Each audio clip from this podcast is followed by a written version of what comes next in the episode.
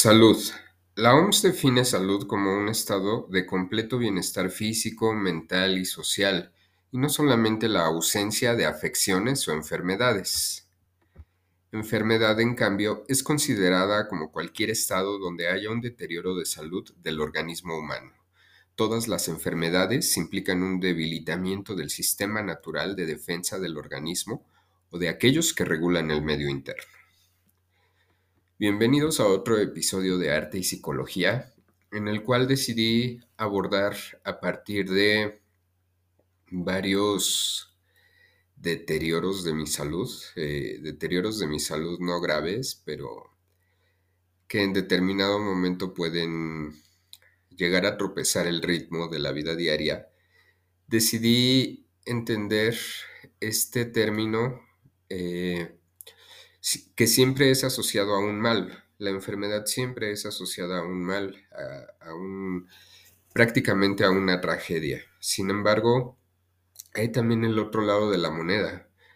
Decía Jodorowsky en, alguna, en algún libro, decía, considera tu mal, es decir, tu enfermedad, como tu maestro y no como tu enemigo. Y es bastante cierto. Yo creo que de una enfermedad se puede aprender bastante. Se puede aprender inclusive que es una forma de que nuestro cuerpo quiere comunicarnos qué está bien que sigamos haciendo y qué no está bien que sigamos haciendo. Es decir, es una manera en que nuestro cuerpo se comunica con nosotros, un reforzamiento de las, de las conductas que debemos continuar y pues debe ser un stop a las conductas que quizá nos están autodestruyendo. Voy a comenzar este, este podcast con lo que es la función física de la enfermedad. Eh, la función física de la enfermedad es corregir hábitos o costumbres dañinas al cuerpo.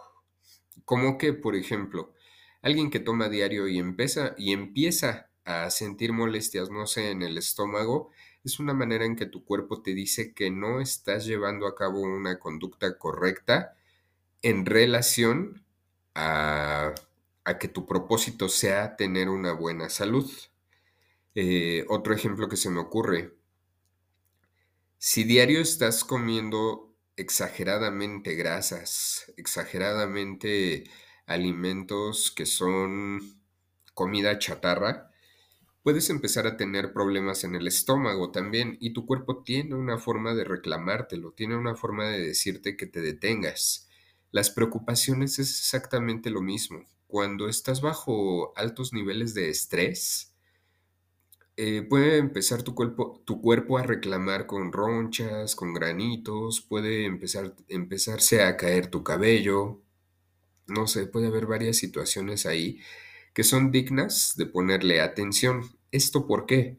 Pues porque es la manera en que tu cuerpo se quiere, se quiere comunicar contigo, se quiere, pues quiere tratar de decirte algo. Si tú lo ignoras y tú dices, no, yo continúo así, pues probablemente vas a ir rebasando estos límites y entonces al rato no te vas a enfermar de algo simple, sino que, bueno, la historia natural de la enfermedad es que si no se atiende va empeorando. Ahora, aquí hay otra, otra vertiente que es la que me interesa, que es la función psicológica de la enfermedad.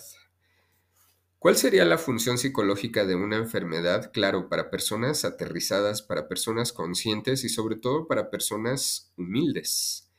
Esta sería el hacerte despertar, el hacerte darte cuenta, el, el generarte hacer una pausa y darte un silencio para que ese silencio lo ocupes para la reflexión, no para que dejes entrar cosas excesivas de ruido, sino para que le des un poco de reflexión a través de ese silencio, de esa tranquilidad, de esa detención de pensamientos.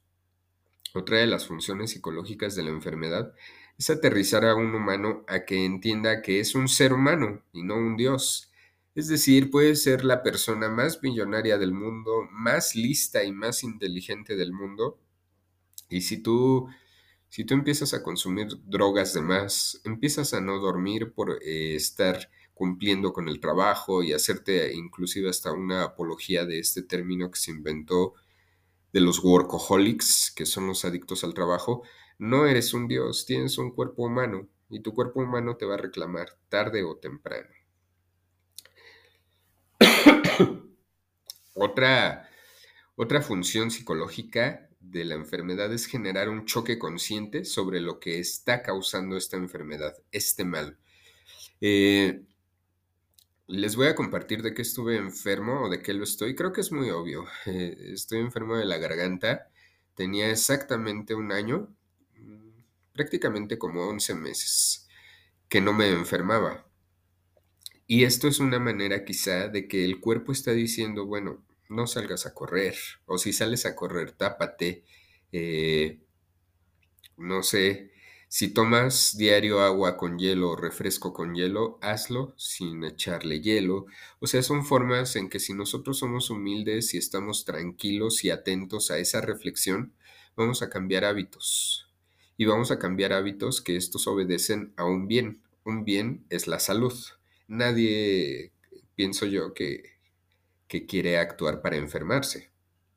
Entonces, bueno, es eso, generar un choque consciente sobre lo que está causando esta enfermedad, es decir, este mal. El choque consciente es ese darse cuenta. Otra función es una revaloración de tu cuerpo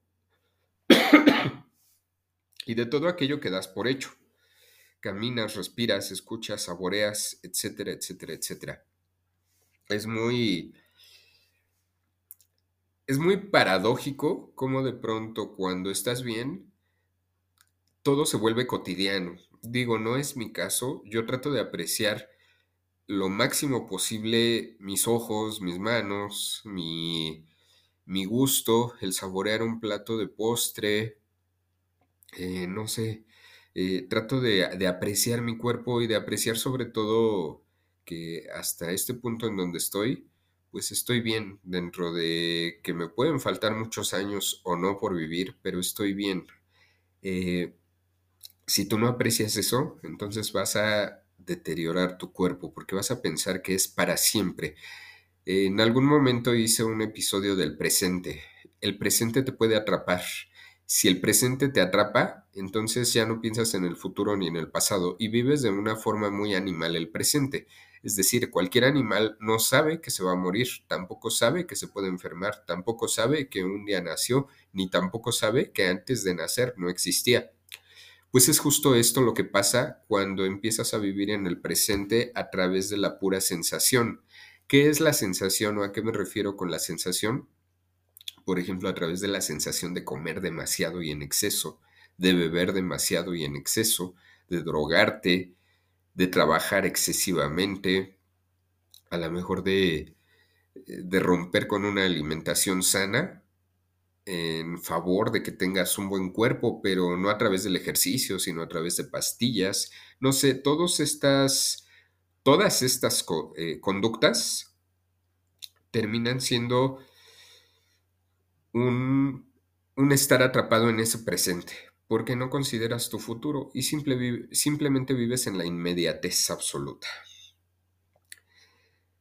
La siguiente característica, la siguiente, eh, pues no característica, la siguiente vertiente psicológica, consecuencia psicológica de la enfermedad es la enfermedad, si sabes digerirla, terminará siendo tu maestro y no tu enemigo. Esta frase es de Jodorowsky. Eh, me parece me parece bastante acertada porque normalmente todos vemos aquello de lo que nos enfermamos como que es un mal totalmente ajeno a nosotros y que no sirve para nada. Siendo lo contrario, es una detención y un freno a nuestras actitudes. Esto puede ser una forma de que nuestro cuerpo le dice a nuestra mente, detente porque yo ya no puedo seguirte el ritmo. Es por eso que también, hasta cierto punto de vista, es sano tratar de salvar a alguien, pero en el momento que alguien tiene una enfermedad terminal o que tiene una edad muy avanzada, es también luchar un poco contra la naturaleza. Sé que esto que estoy diciendo puede causar un montón de polémica, no me voy a detener a hablar más de eso, pero tiene que ver también con esto, con entender nuestro mal, es decir, nuestra enfermedad, como un maestro a aprender y no como un mal que llega y simplemente mágicamente se apodera de nuestro cuerpo. No es así. Eh, pues bueno, esta frase de Jodorowsky eh, me va a ayudar a revalorar la salud, entendiendo esta como la prosperidad de mi casa, de la casa de mi espíritu, es decir, de mi cuerpo. Nosotros, aquí ya voy a entrar en un tema un tanto filosófico, existencial. Nosotros tenemos un cuerpo, nosotros no somos un cuerpo. Lo que el espíritu necesita para desarrollarse es un cuerpo. ¿Por qué? Porque necesita tener contacto con la materia, necesita estar en contacto con la materia, necesita desarrollarse, salir a trabajar, a partir de ahí se quita perezas, se quita miedos, eh, se atreve a visitar lugares oscuros, no sé, varias cosas eh, en relación a esto. Y yo por eso también me, agrada mucho esta idea de decir que mi cuerpo es mi casa y es mi templo más sagrado. Esto tiene que ver con un texto que se llama Jesús en el templo de Heliópolis, donde viene una, donde viene una parábola eh, hermosa de una paloma. Eh, más adelante voy a, quizá haga un podcast tal cual de esta parábola. Absolutamente todo lo que produce nuestro cuerpo tiene un porqué y una lógica, desde las lágrimas hasta la tos. Esto tiene que ver con lo que yo me enfermé. Me enfermé obviamente de gripa y tuve una infección en los ojos también. Me recetaron lágrimas artificiales. Me pareció una de las cosas metafóricamente más bonitas que me han pasado. Lágrimas artificiales. Inclusive hasta se me ocurrió por ahí escribir un cuento sobre eso. Lágrimas artificiales. Eh, me parece una metáfora hermosa. Sin embargo, bueno, regresando otra vez a las consecuencias psicológicas de la enfermedad, eh, consecuencias más no secuelas, es decir, ese, ese darse cuenta, porque secuelas es otra cosa. Entonces, eh, más que consecuencias, funciones psicológicas de la enfermedad. Y esto tiene que ver con que nuestro cuerpo tiene un porqué y una lógica, repito. Las lágrimas no son para sufrir porque se fue ese amor de mi vida. Las lágrimas tampoco son para desgarrarme porque no me dieron el trabajo que yo quería. Las lágrimas tampoco son porque yo quería salir con esa chica al cine y me dijo que no. Esto es una tergiversación del ser humano. Las lágrimas son para lubricar los ojos, son para protegerlos, son para, para ayudarlos a como a sacar lo que no sirve, etcétera, ¿no? Lo mismo que la tos. La tos es un mecanismo de defensa en el cual tu cuerpo evita que tomes algo frío, porque te dice estoy enfermo. Y por otra parte, pues te ayuda a expulsar todo eso que no te sirve. Entonces es una pues es una lógica y un porqué absolutamente todo funcionamiento del cuerpo. Es literalmente el cuerpo humano una obra maestra de la naturaleza. Eso es lo que es nuestro cuerpo. Lástima que para muchos seres humanos la mente vaya en dirección opuesta al magistral funcionamiento del cuerpo, porque así es como pasa. A veces el cuerpo te avisa que necesita atención médica y la mente lo ignora. Y la mente inclusive, más allá de solo no llevarlo al doctor, atenderse, la mente lo forza y entonces lo va gastando, a tal punto que llega un momento en que el deterioro ya no es posible revertirlo, es, irreversible, un daño irreversible. Una enfermedad no es del todo un mal, quizá un mal necesario para frenar un mal peor siempre y cuando sepas atender lo que tu propio cuerpo te está comunicando. Mente y cuerpo en la mayoría de los seres humanos son una dualidad, cuando deberían ser una convergencia y marchar en la misma dirección.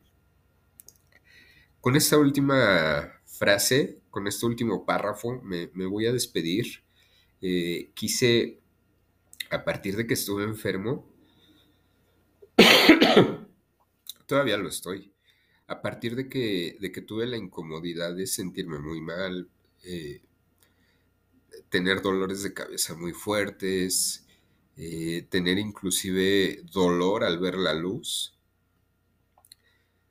Pues me detuve a reflexionar sobre todas estas, sobre todas estas funciones psicológicas que tiene la enfermedad. Y la enfermedad es un mal en apariencia. Sin embargo, no es del todo un mal, porque es una manera de frenar un mal peor, como lo decía en este párrafo. Pues bueno, un poco de esto es lo que se ve en las terapias psicológicas, en arte y psicología, claro, aterrizado al contexto de cada paciente, pero es justamente esto a partir de psicología de Gurdjieff y Auspensky. Gracias por escucharme y hasta la próxima semana. Eh, repito el párrafo y con esto me despido. Una enfermedad no es del todo un mal. Quizá es un mal necesario para frenar un mal peor, siempre y cuando sepas atender lo que tu propio cuerpo te está comunicando. Mente y cuerpo en la mayoría de los seres humanos son una dualidad, cuando deberían ser una convergencia y marchar en la misma dirección. Gracias por escucharme y hasta la próxima semana.